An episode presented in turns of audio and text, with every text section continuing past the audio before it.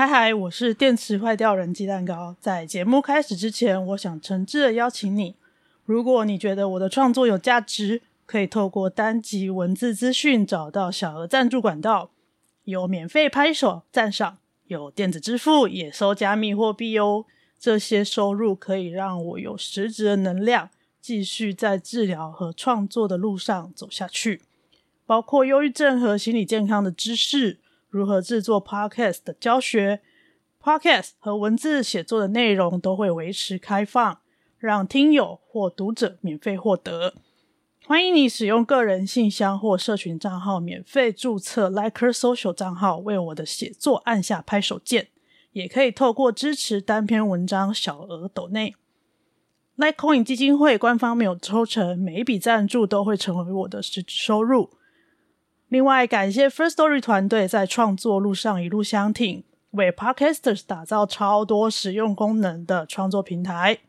欢迎透过 First Story 一键抖内连结赞助台币，请我喝一杯蜂蜜红茶，或按月赞助智商小猪铺满计划。平台服务有价，所以红茶我会喝小杯一点。鸡蛋糕感谢你的支持，感谢你的支持，感恩老大，感恩。那我们节目。开始喽！喂喂，你还好不好？我好冷哦。那给你一碗热热的草木炖鸡好吗？来哦，秀，草木炖鸡上菜喽！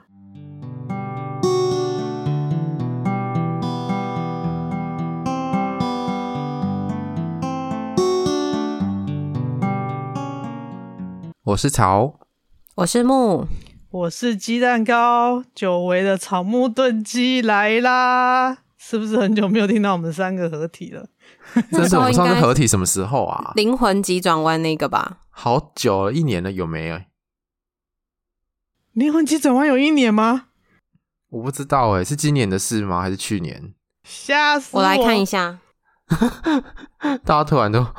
我只记得好久了，很久没合体了。哎、欸，去年哎、欸，今年一月多一月多的时候，哦，那也快一年，快一年了哎！而且昨天晚上听到你们最新的一集，说什么五千追踪很少哦？五千追踪没有很少，但是也不多啊。一千五千，你们是 IG 追踪是不是？对啊。哦，我的 IG 还在一千，在那边爬，然后你们五千那边写很少，你们这些人。那是草觉得很少，没有，就是如果被说多，我就觉得哪有多啊？明明就很多，自己当老板之后 KPI 定很高，是不是？没有啊，就是我就觉得，就是破万的也是大有人在啊。好了，比上不足，比下有余啊。对啦，对啦，对啦，我还在一千爬，在那边不断抖那个啵啵咻，我还在爬。你露身材就会飙升啦。你说鸡蛋糕吗？我说你啊，我以为说鸡蛋糕露身材。我说你，我也想看，靠腰，我才没有身材嘞。你去练一下，你要像咪咪他们一样。哇，不行，好累哦。我是不是开场给你这个台词很棒？好累哦，好冷，对，好累哦。我们今天要聊上一次我们有谈忧郁情绪跟忧郁症，然后后来跟鸡蛋糕讨论了一下，发现。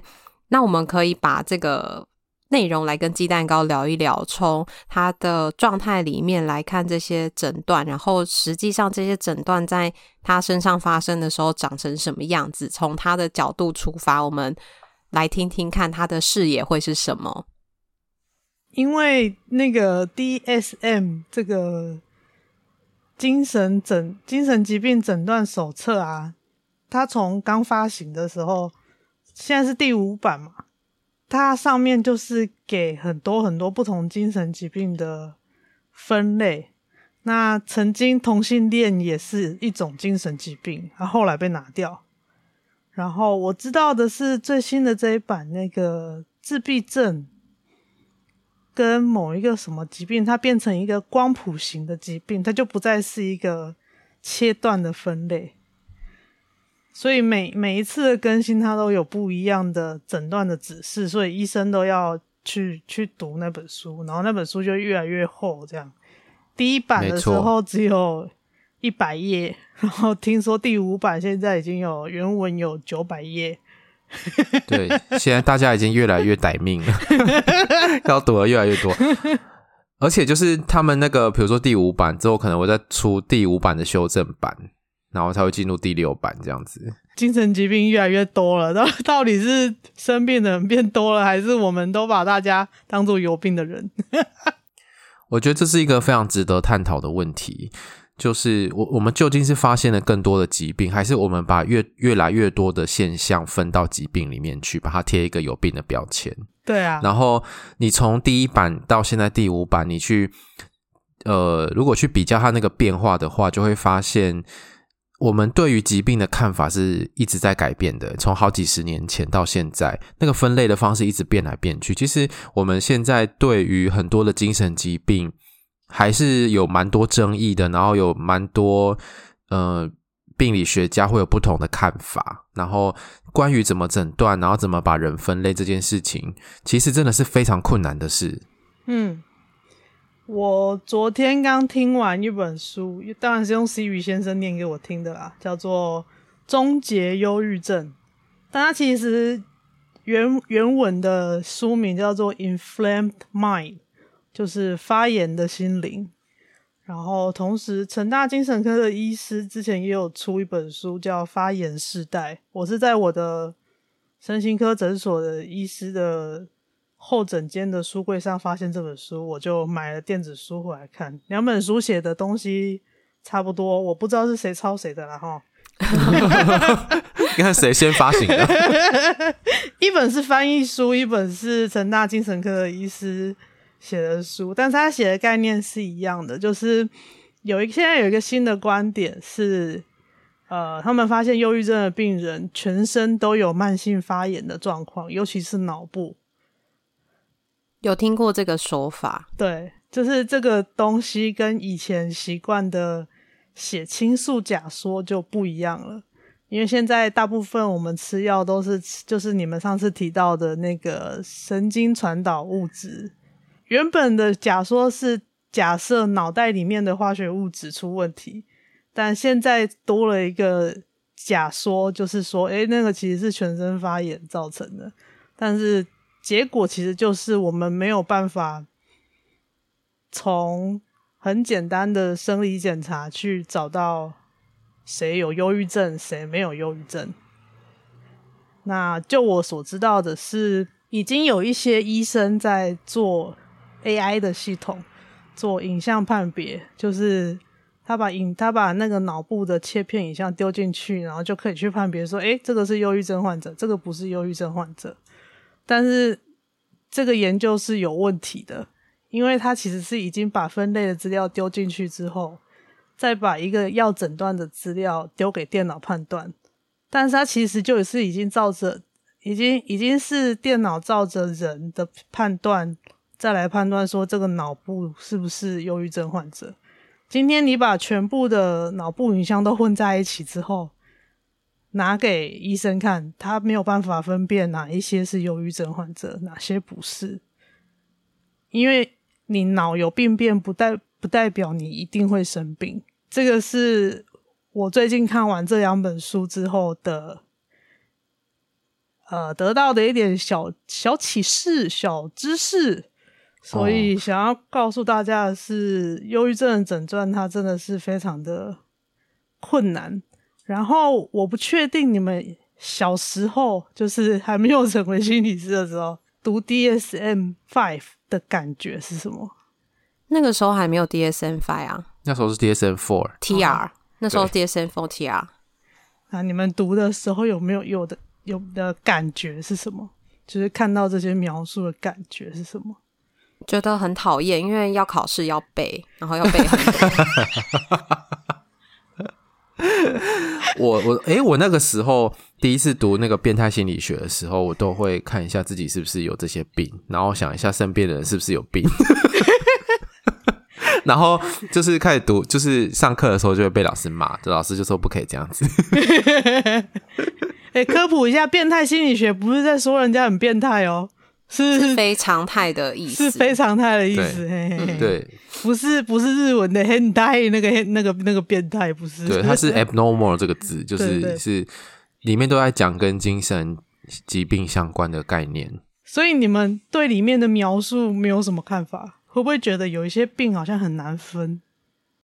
他会有一些会用考试来去让你做区分啊，就是例如说什么哪些东西、哪些诊断的时候是呃重欲才会有的，那或者是躁郁跟什么东西有什么样的不一样？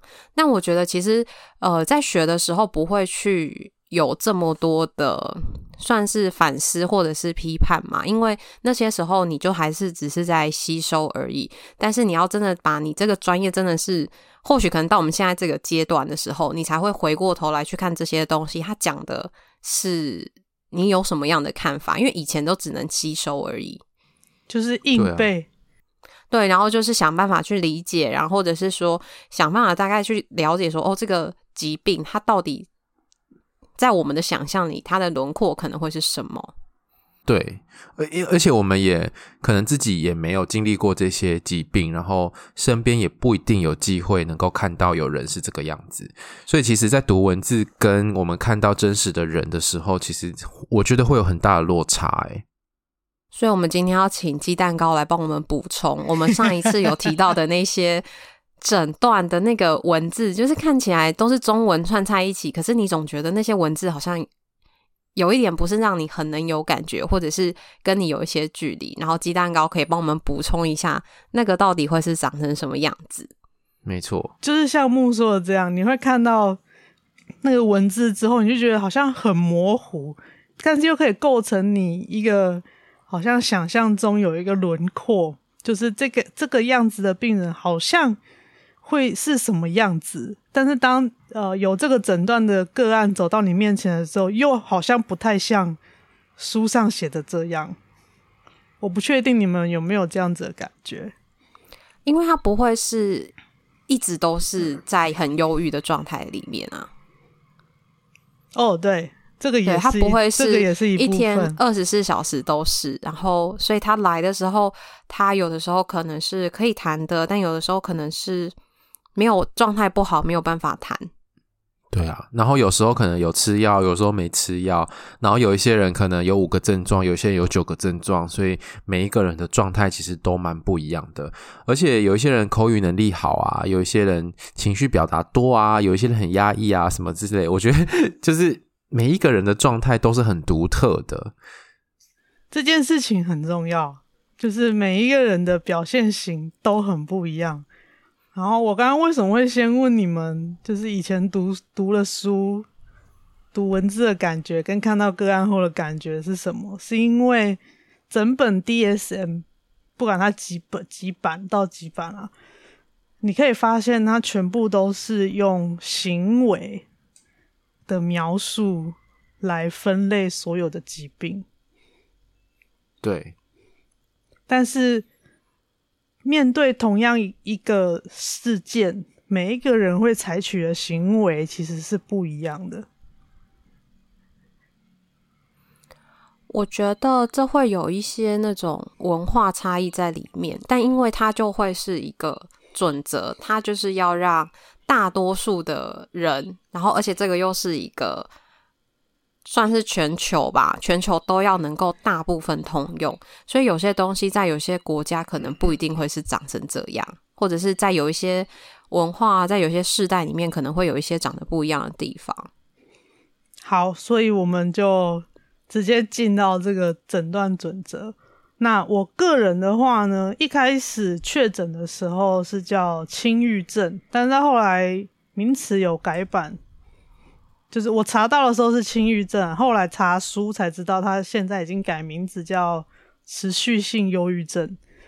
那你现在在市面上的一些心理科普书或者是一些健教、健康教育的文章，他就会发明很多名词，比如说微笑忧郁啦，诶、欸，高功能忧郁啦。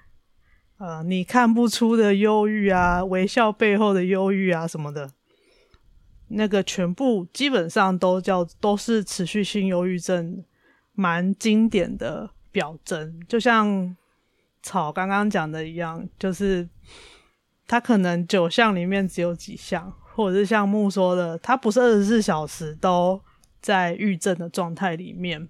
所以我一开始确诊的时候，其实医生是鼓励我继续把博班的学业完成的，因为他说我在台南嘛，他说他也有很多男科的个案，就是工程师类的，工程师就是他们也是在高压的工作，但是在一定的治疗底下，就是还是可以维持继续工作的，所以他当时是。鼓励我继续，就是 keep going，就是在原来的生活里面继续做自己的生活，然后维持治疗就可以。这个叫持续性忧郁症或者是轻郁症。那它的表现其实跟我们等一下要讲的比较严重的重郁症，其实表现是差不多的，只是它发作的时间比较短，或是说它会。很准时，以我来说，它就很准时，在特定的时间或是特定的情境，它就会出现。然后你会看到他在叙述里面啊，就是都会有相反的行为，比如说食欲变差，或是食欲变超好。然后你就觉得，嗯，就是一样是忧郁症啊，有人食欲变很差，有人食欲变超好，你就很困惑，他到底这样，这个人是发生什么事？那这个东西其实，这个是我后来咨商之后才慢慢明白的，就是每一个人面对同一种情绪，或者是遇到同一个事件，他的习惯性去处理的方式会不一样，他会选择让他比较好受的方式去处理，而这件事情就有很大的。个体差异性就是每个人都会不一样。像草上次是说他心情不好就会想要一直吃东西，对对。然后像我心情不好，我就会没有想到要吃东西，就是我的脑袋就不会有要吃东西的念头。然后我我身边也有另外一个朋友是，他知道他心情很差。他就会很明显觉得自己吃不下，这样就三种不一样的形态了。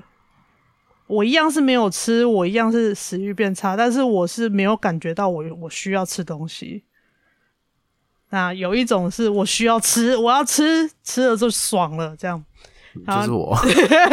然后我的另外那个朋友，他是他可以明显的感觉到他需要吃东西，但是他吃不下。那这个东西，它在叙述上就叫食欲变差，或是吃太多。但是他们都是一样，是忧郁情绪造成的。我觉得它比较像是你跟平常有一些明显的不一样，但是每个人不一样的方式不一样，他就直接把那个对照都把它列出来。对。所以在睡眠的部分也是像失眠或者是嗜睡，大家可能觉得。忧郁的人可能就是失眠，但其实还有另外一个向度，叫你可能会一直睡。对，就是呃，如果听众朋友有兴趣去看这些诊断的时候，请你不要自己下诊断，因为不见得你一定是符合那个描述的状态，还是需要去跟医生讨论。那发生在我身上的状态呢，就是我感觉不到我需要吃东西。变成说一个便当来，我没有感觉到我要吃它，我变成要用眼睛看我需要吃多少东西，到现在都还是，就是我用眼，这样不会饿吗？不会饿也不会饱。哦，因为我有时候觉得，如果我没有吃的时候，是肚子会叫会饿，这样不是觉得说我今天应该要吃东西。我如果会感觉到饿，可能已经饿到。过头，可能已经跳过两三餐没有吃了，我才会知道说啊，我好像没有吃东西，会忘记吃东西的这件事情。对，因为我的脑袋就是没有需要吃东西的这个开关，它已经坏掉了。好像是那个缺乏食欲。对。那你的睡眠呢？你是比较是失眠那一派，还是会一直睡的那一类？都有，在同一个人身上都有。他在不同的时期、嗯、不同的状况，都会用不一样的形式呈现。那我，那我觉得这好像蛮重要的，因为大家会不会就以为可能就是某一个人的忧郁就都只有失眠，或者是都只有嗜睡？但你说的，其实你的状态是会有变化的，会有变化的，就是身体也会试着要修复、恢复。尽量正常的状态嘛，那加上药物的治疗，药物也可以辅助你。那这个东西它是有很多交互作用的，所以有的时候药物下去，结果就睡太多了。那药物一拿掉，又睡不着了，真的是很为难，很为难。就是他就是一直需要反复的去找到一个平衡。我觉得其实有点像做实验。我有问，我有跟医生讨论，他说对，没错，其实某种程度上也是在做实验，但同时其实也要记得，我们的身体其实它也是动态的，它也是我们的身体，它是一个很精密的系统，它一直也它也是一直想要恢复到一个相对正常的状态。这件事情是要，这件事情是很重要的。它会自己有一个调节的功能，所以你吃的药不会一直不变，会一直随着身体的改呃状状态的改变而改变。对，所以其实看精神科的时候，会是需要每隔一段时间就回诊一次，然后去调整药物。而且我觉得你刚刚说的做实验，就是真的是这样的，因为其实精神科药物有非常多种类。就是针对某一个症状，有很多种药可以尝试，可是我们不知道自己到底最适合哪一种，或自己吃了哪一种之后效果会最好，而副作用最少。而且那有时候也要吃好一段时间，你才能比较明显的感觉到那个药物带给你的帮助。所以其实那个都是需要去尝试，然后试一段时间，然后不行再换药，或是减量或增量等等的。其实这都是一个蛮复杂的机制。而且是一个蛮漫长的过程。刚刚草说的那个药物的调整的部分，鸡蛋糕有经历过吗？就是在一开始吃药的时候，你大概开始感觉到药物对你来说有帮忙，大概会是多久？或者是说你的那个状态会是怎么样？我一开始还没有从博班休学的时候，那个时候的药物排列组合，大概每一两周就换一次。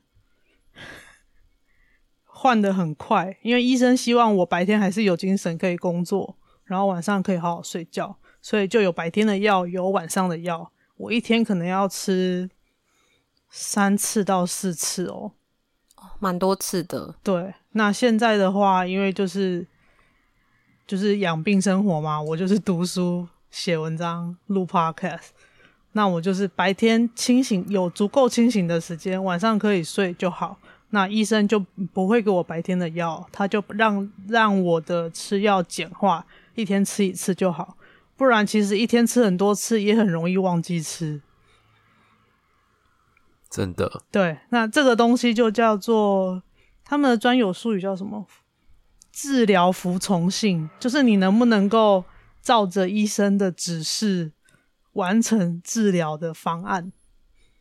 这件事情也是很困难的。比如说，啊，对啊，比如说一天要吃四次药的那个时候，如果我那一天嗜睡，我可能就会有两餐的药没有吃到。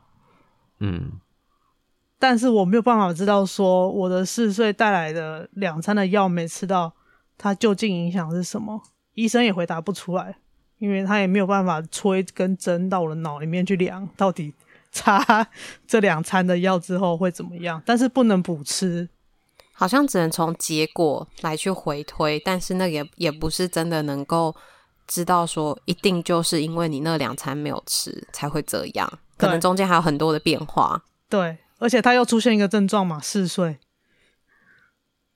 所以很复杂。就是所以，我一直在节目上，或者是有人来问的时候，都会，我不是在推卸责任，或者说不想要给别人建议，而是这些东西真的都是要很详细的去跟医生讨论的，医生才有办法给你建议，然后。你自己实际上在生活的感受，让医生知道，他才有办法帮你调整你需要的东西。我知道，那感觉好像还要加两个字：长期跟医生讨论。因为会不会有些人就是可能去看了医生之后，那个药他觉得没效，他就不吃了，然后也没有回去讨论讨论换药，或者是讨论那个调整的部分，他就停下来了。对。就是忧郁症协会给的研究的数据，就是药物治疗只持续了三个月左右，就不再回诊了。但是就目前我知道的资料，忧郁症的药要有比较长期的效果，其实要半年到两年的时间，蛮长期的。对，而且它要结束，其实是需要慢慢减量的，而不是说像是感冒药，哎，三天吃完了，好了就不吃了这样子。它其实是要减低剂量，然后到最后可以停掉这样子。对，呃，我现在想到的比较好的比喻就是，就像你脚受伤需要拿那个拐杖一样，那个拐杖也是要慢慢拿掉的，等到你的脚慢慢恢复力气，恢复可以活动。才可以慢慢的把拐杖拿掉。对，你会依靠那个拐杖的程度会越来越低，低到有一天你可以把拐杖拿掉，就是这个道理。所以如果提早把拐杖拿掉，你可能就只能用跳的，你可能就只能受伤。对对，那你这个时候跌倒受伤，就会出现新的症状喽。嗯，不是只有你原来受伤的地方受伤。你跌倒撞到你，还有其他地方就又受伤，那不是更麻烦？你就要再去处理那些新的伤、新的症状。那鸡蛋糕那时候你的忧郁的情绪会是怎么样的展现呢、啊？我那个时候其实没有明显的忧郁情绪，因为其实我是很专心在做工作，所以其实我的成就感是来自于我的工作。还是你是那个失去兴趣跟愉悦感的那个部分？那个时候其实是说实在，就是跟博班的指导教授的拉扯的折磨，因为我一直提案，他就一直打枪，一直提案，一直打枪，那个来回的折磨是自责的东西一直往里面堆积。在忧郁症患者的身上，自责这个情绪是非常常出现的。但是我看 DSM 上面很少写。不过在心理治疗这边有一些资料我有看到，就是他不会比较偏向是自责之后感觉到没有价值感。对对，然后他 DSM-5 上面的诊断会是写没有价值感，或者是过度不恰当的罪恶感，但是他的。这个是一个结果，但他前面可能是因为自责或是怎么样的状态，让他自己在这个感，让他可能有这个感觉。对，那已经到无价值感，那个就已经非常后期，非常严重了。所以你是在那个时候，就是自责之后，然后开始觉得自己不对吗？我开始觉得不对，反而是发现自己的认知功能出问题的时候。你们上次也有提到认知吗？其实认知这件事情，白话来讲，就是你的大脑的功能出问题了。你可以想象，我们现在在用电脑或是用手机的时候，它都有一个运算的核心叫 CPU，对不对？处理器。我知道，那就像那个旧手机很 lag 一样。对对对对对。然后你就会想要换新手机。lag 旧手机 lag 的时候，它会出什么问题？它就会很慢，然后。闪退，闪退，对，然后会荡，会荡，然后一直绕圈圈，也重新关不了机，就是这个状态。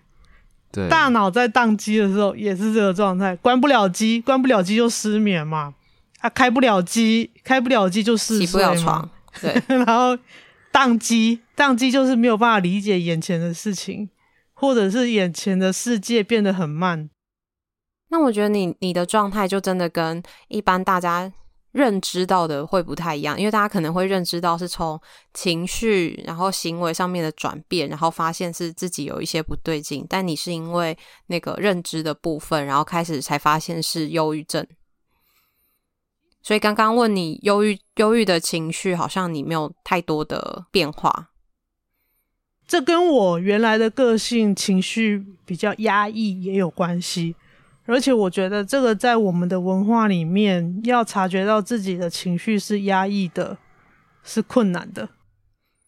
因为我觉得你刚刚讲的那个自责，就是你跟教授在那边一来一往的那个自责的时候，那里面应该是有蛮多情绪的吧？那个是后来咨商才才发现的。嗯，可是你当下可能没有感觉到，当下没有感觉，当下就是觉得、嗯、好，我下次再提一个更好的案子。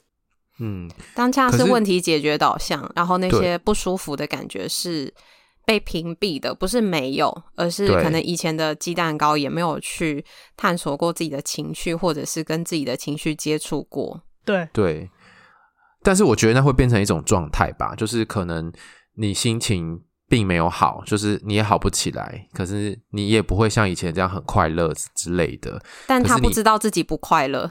对，对，对，对，对，因为整个实验室大家都这样 啊，那好好惨哦！就是大家都在那个氛围里面，那 因为做研究工作就是这样，当时会这么觉得，做研究工作就是这样，嗯、读博班就是这样。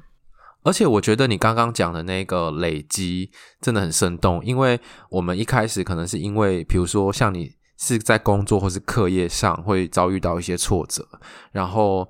到后来越来越严重的时候，你就会开始感觉到你的人生其他地方、其他方面也开始崩塌，或者是开始毁掉的那种感觉。所以整个累积到最后，会变成自己什么事都做不好，然后自己一点价值也没有。对，那无价值感这个是在今年年中复发的时候比较严重，就是开始三四月份跟前房东吵架嘛。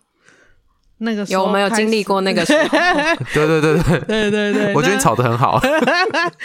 那个时候开始的无价值感才会才开始比较严重起来，但是在前期一直都健保卡上一直都写着是轻郁症的时期的时候，其实是反而是我的认知功能比情绪的议题来的明显很多，我自己的感觉啦。但是我的心理师一直都说我的情绪上，呃，他觉得问题是蛮大的，因为他的就是像刚刚草说的，就是我跟我的情绪是很有距离的，因为我已经很习惯都把这些情绪压在心里面很角落、很角落、很角落的地方，所以有可能你的情绪正在展现的时候，你不知道那原来是情绪的展现，我不知道。就是我刚开始咨商的时候，我觉得有一点像小朋友，你知道，要重新学说，哦，这个是我的愤怒，这个是我的成就感，这个是我的悲伤等等。因为在带在教小朋友的时候，不是也跟他说，你在学习辨识自己的情绪，对啊，也是跟他说，哦，你现在是因为积木叠不起来，你在生气吗？有没有？是不是之类的？嗯，我那个时候刚开始智商的那一段期间，几乎就是心理师一步一步教我每一个事件里面我的情绪是什么，把它标出来，重新学，好像回到幼儿时期重新去学 我的情绪长什么样子。该不会还要拿情绪卡出来吧？没有，他没有，他非常仙气的，就是说，你不觉得这个是你对谁谁谁的？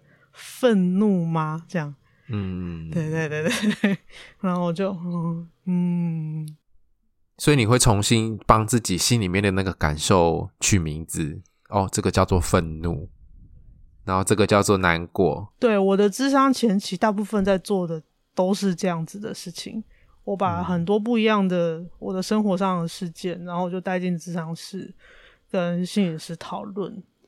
然后才发现，我压抑了这么长一段时间，可能已经到今年为止，大概可能有八年到十年的时间，有很多很多的事件是绑在一起，像蚂蚱一样这样子。没有忧郁的时候，可能就不会知道有这一罐这一串蚂蚱，不知道、嗯、在蒸笼里面。这一串蚂蚱，因为忧郁拉起来的时候，发现怎么一直拉不起，就是怎么下面这么多，很重，很重，很重，嗯、会拉不出来。我现在已经又卡在一个新的拉不出来的状态里面了，里面可能还有好几便秘了。里面是还有其他的减重，对对对，还有菜重，里面还里面还有，现在里面还有一串已经又又在拔不出来的状态了，啊真的很辛苦。对，那到重郁症的话，呃，其实很简单的观察方式就是这个人的生活失能了。你那时候的失能会是什么？因为我是自己住嘛，所以就是自己日常吃饭、洗澡、睡觉。回诊、咨商，啊，后来有复健。失能的话，就是会整天睡，然后这个整天睡会持续，比如说一天十三到十五个小时，然后连续三天。这样其实睡起来你身体会不舒服吗？因为其实有时候睡太久，其实起来身体是不舒服的，欸，不舒服啊，然后会感觉得到自己的记忆力退化非常快。我那时候最严重，躺到第四天的时候，我起来，我腰痛诶、欸，我没有办法起身站起来，你知道，我整个人是对折，任贤齐上对折再对折，我就是对折的状态。你是自己对折？你说是肢体前弯那种对折吗？对对对，就是鞠躬鞠很深的那种对折。因为腰痛，没有办法直立起来，对，我没有办法挺起来，哎，很夸张哎。所以那个是跟睡太久有关系吗？就是肌力的退化，整体。而且你睡太久的时候，你的姿势一直维持在那个状态，其实也不一定是好的。血液循环不好。一般睡眠可能八到六到八小时好了，但你已经超过，已经快要到一倍嘞。一般的正常的人在睡觉的时候，其实都会自己翻身。你的肢体会动来动去，会翻身，嗯、但是在一些长期卧床的人，或者是像我这样，有可能有有可能因为药物，有可能因为生病，呃，加上我的这次的复发，也有一些神经学上的症状。我的物理治疗师推测，我在睡觉的时候可能几乎没有翻身。哦，那，那你可以架一个摄影，然后录自己睡觉。我有啊。那你有动吗？几乎都没有动，难怪你会很不舒服，很不舒服，就是就是躺下去之后就是平躺，几乎都没有动，所以我那时候第四天起来腰痛，然后我就开始自己 自己慢慢做一些核心复健，因为还好以前有学做一些核心复健，然后隔两天去做物理治疗，然后。物理治疗师就说：“难怪你腰痛，太夸张，太夸张了。”但那也不是你能够控制的啊。对啊，对，因为也不是你自己能够控制说。哦，睡觉要适当的活动哦，没有办法，没有办法。然后这个时候其实就生活失能了嘛，因为你一天睡十三到十五个小时，你醒着的时间剩一半，十个小时。你醒着时间是别人睡觉的时间。就是那个时数，对，三分之一嘛，三分之一是醒着的时间。那醒着的时间还不一定是清醒的时候，而且有可能在暖机，对，在暖机，然后腰又痛，这里痛那里痛，而且睡那么久起来，头应该也是昏昏沉沉、胀胀的吧？对，这个就是我说的，其实没有办法清醒。对啊，对。那在诊断上面有一个是动作的激进或者是迟缓，你有经历过哪一些吗？都有。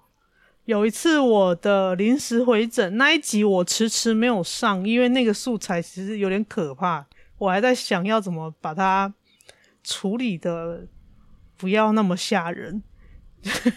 那你先给草听一下，就是现在吓我吓我，可以可以可以可以，就是我。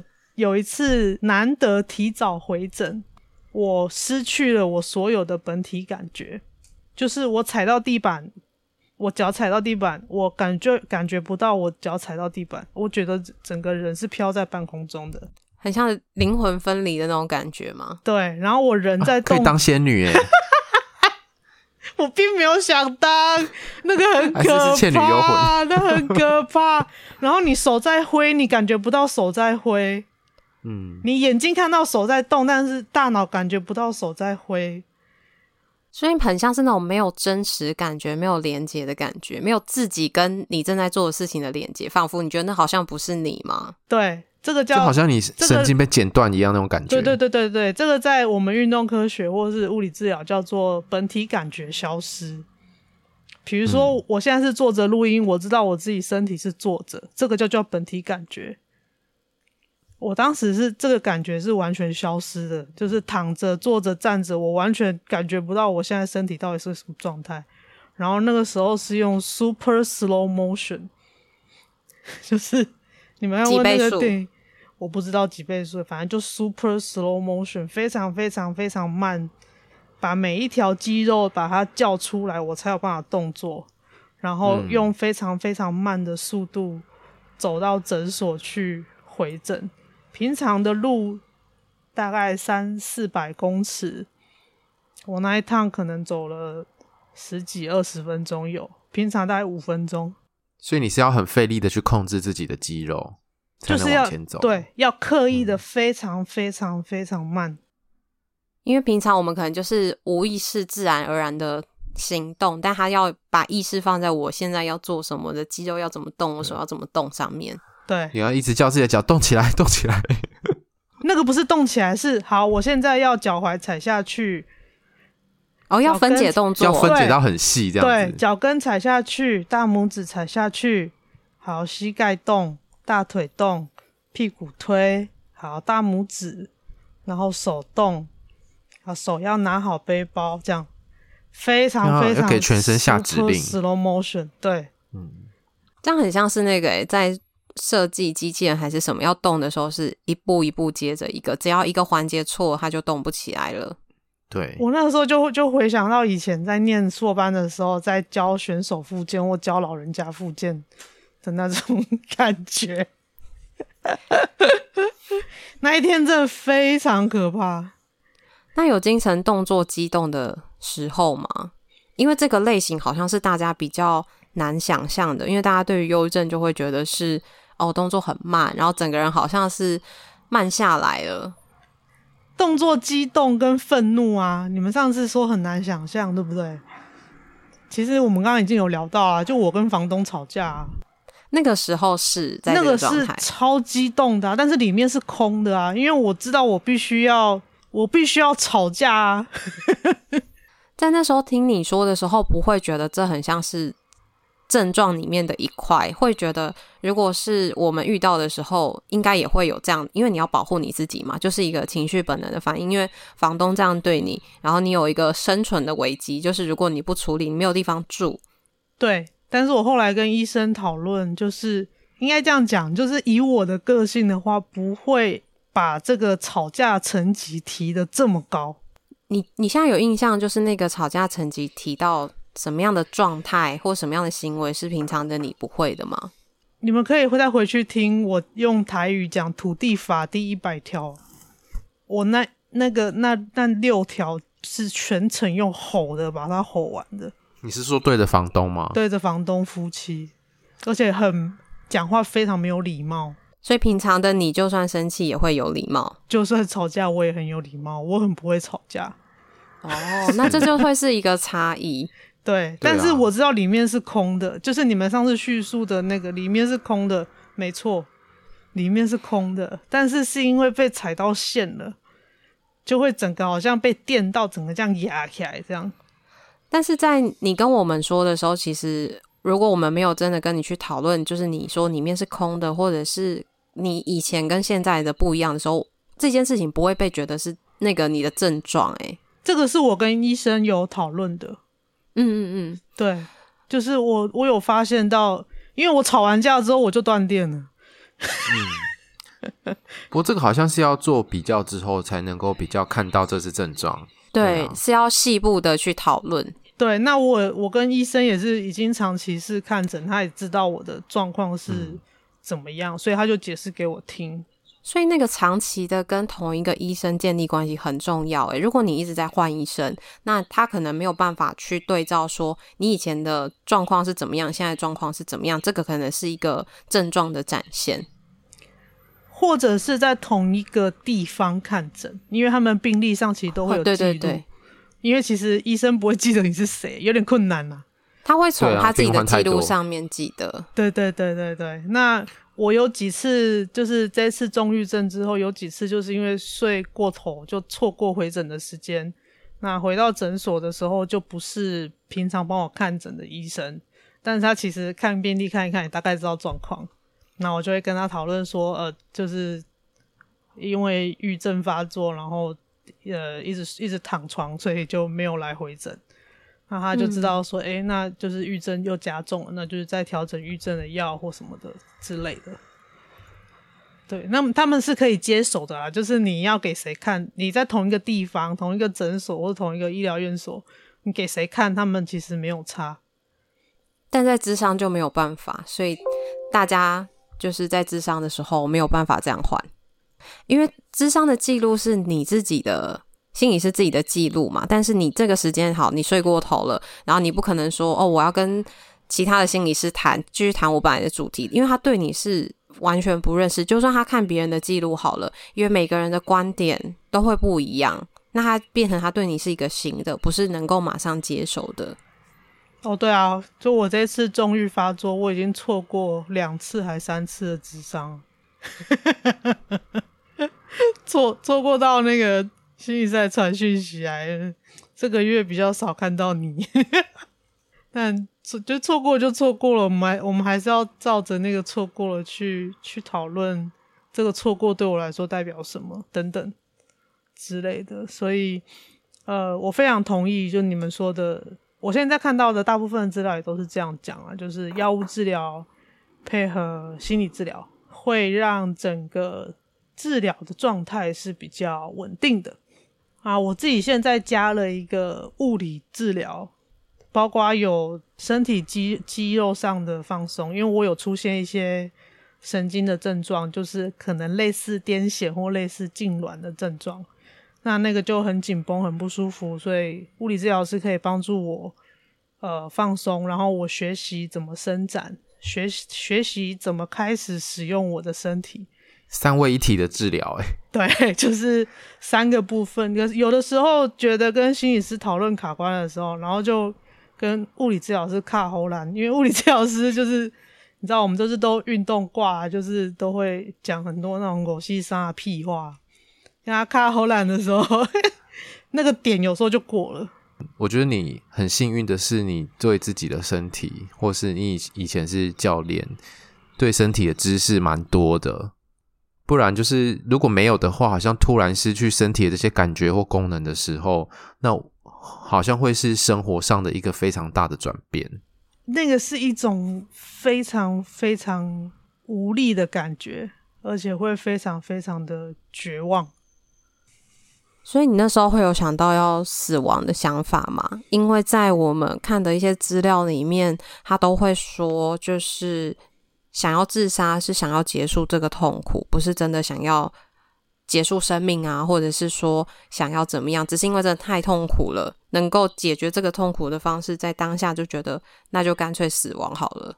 刚刚讲的这个所有的情绪，它都会纠结成一团，包成一包，包括自责啦、罪恶感啦，加上其实很多忧郁症的患者都是青壮年。我们社会上广义的青壮年可能是二十几岁到四十几岁，就是一般来说，我们应该要有一些经济生产力的年，有一些功能的，对 对对。但是这个时候完全变成失能人口的时候，自己要过得去那一关是非常非常困难的。这样我也会想到，就是不是只有青壮年呢？是有些青少年在忧郁的时候，其实也会被人家说，你就念书而已，有什么好心情不好的？对，青少年又有青少年的忧郁症，他又有，我记得又有一一些另外需要注意的事情。对对对，会有些不一样。对对对，因为他们那个时候的荷尔蒙的状态跟成人不太一样。所以好像不管是在哪个阶段，好像都还是会很需要身边的人理解跟谅解，还有陪伴。对，因为他其实刚刚讲的这些情绪，自责、罪疚感，我主要是这两个啦，自责跟罪疚感。然后我会觉得我在拖累别人，我在拖累这个社会。这个世界没有我，好像也不会怎么样。这个状态就跟我们看到的资料写的是一样的，就会觉得啊，那个资料写的是真的，不是骗人的。不是那个，但是那个东西它不是一下子出现的，对，它应该是长期的累积，又或者是你可能有的时候会觉得有 A 感觉，有时候觉得有 B 感觉，但是最糟的时候其实是同时这些各种感觉同时出现的时候。对，那比较平静的时候。平静的时候，如果这个感觉上来，就会觉得，比如说像我现在治疗已经好多年，我就会觉得，我到底还要走多久？这又会是不同的状态。这个我们之后可以聊。对，就是因为之前有听众问我们，什么叫做忧郁症的痊愈？嗯，就是看不到尽头，他会有一种无力感，一种很绝望的感觉。那这个也会让人有想要消失的感受。其实我觉得用消失比起讨论死亡，会在忧郁症身上是比较适合的。我自己觉得。所以那个消失未必一定是死亡吗？是这个意思吗？对，嗯，就是我只是想要消失。因为我如果消失了，我不会成为别人的负担，我也不会再有这些不舒服的感觉，我也不用再去面对这些绝望、这些自责、这些罪恶感，我只要消失就好了。嗯，但是不一定指的是要失去生命这件事情，不一定，每个人的状况不一样。但是我遇到的有回馈的听友、病友。我讲消失的时候，他们都点头如捣蒜。就是其实比起自杀，大家都想要消失，嗯、因为其实我刚刚讲的那个经济状况的话，其实大家都会自己有一种压力吗，有一种压力，那个是自己成为社会边缘人的感觉，而且好像社会也是对于这类的状态是不友善或者是排斥的那个氛围。不是鼓励你说没关系，你就好好的养病。那你什么东西可以不用担心？然后会有什么样的资源？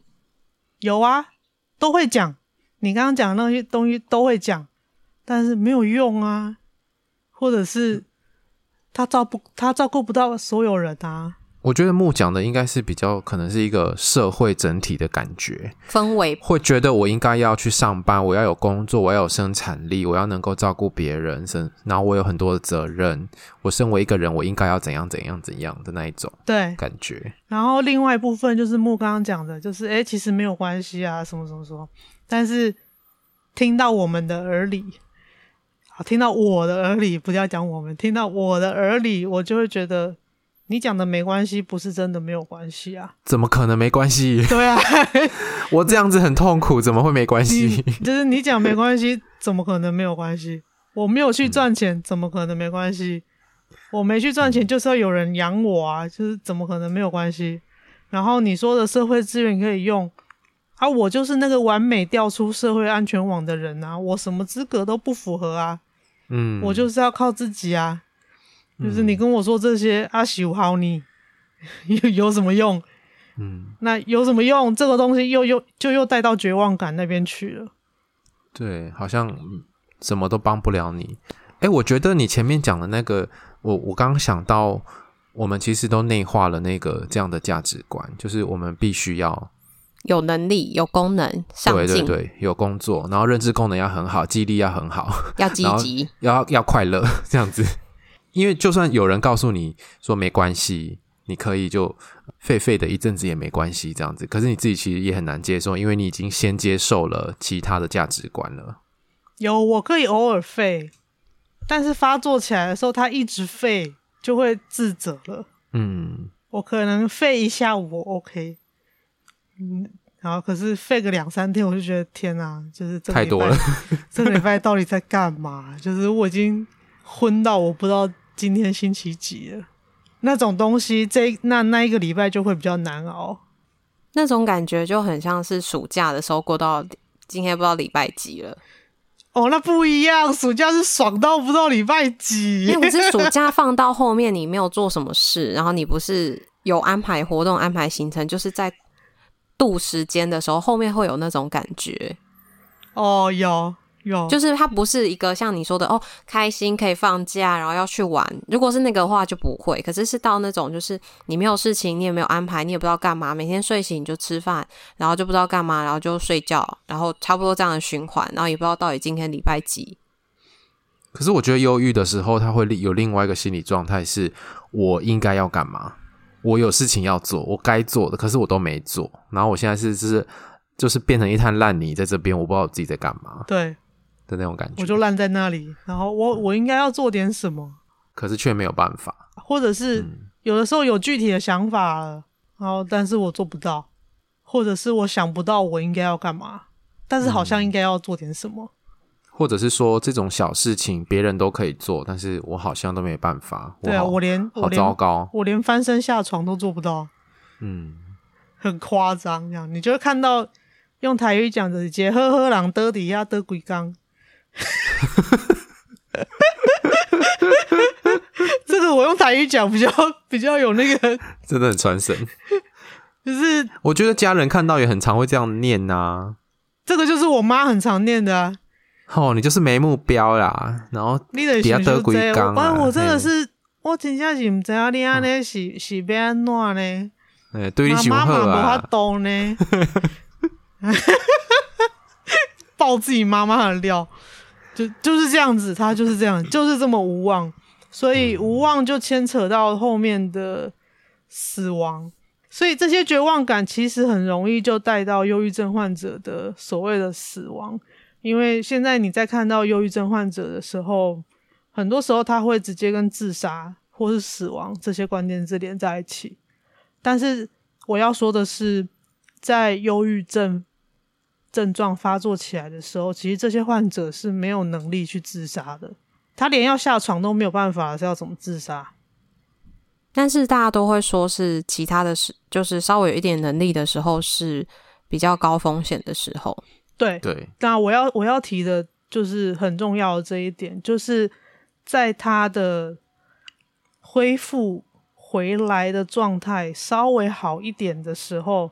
这个时候是身边的陪伴者可以稍微多给一点点注意力的时候，因为这个时候他刚好有一点点力气。但是如果这个绝望感把他淹没，但他还有一点体力的时候，他极力的想要消失，这个时候就会很容易造成生命的失去，而且生命的失去是不可逆的。我觉得生命陪伴者能够做的事情其实非常非常有限，但是我觉得可以特别注意的时期，就是从那个一滩烂泥，然后刚好开始起来要变成粘土的时候，好生动哦。嗯，那我们之后也可以再来聊一集，就是陪伴者可以怎么做？对，因为之前也有听众问过我们，那我觉得大家其实都会蛮。焦虑或蛮慌张的，如果真的需要陪伴别人的时候，谢谢鸡蛋糕跟我们分享。然后，其实鸡蛋糕的分享也会让我们发现，说跟诊断上面的样态有一些不一样，所以每个人的样态都是独特的。那大家一定都要去跟医师做讨论，不要自己做判断。如果还不确定的时候，可以先跟心理师聊，心理师也会跟你说，请你去跟医师讨论。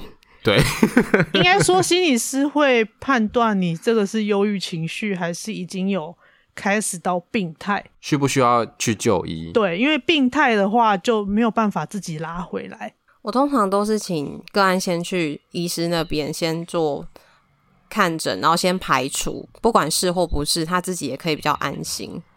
因为某部分来说，我们说的跟医师说的，医师又有另外他的专业在。我也常听到两边的说法会不一样，但是这个都是可以在双方的诊间讨论的。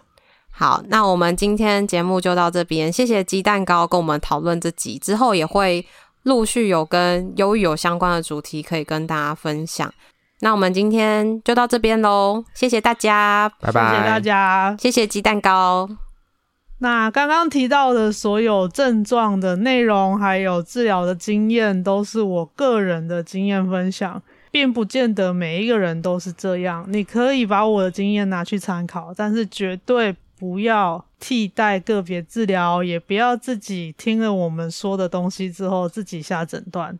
只要你有觉得不舒服、有需要的话，请就近咨询精神科或是身心科的医疗院所，或者合格的心理智商所、物理治疗所，这些专业的医师人员都可以协助你判断你的身心状况，给你最好的帮助。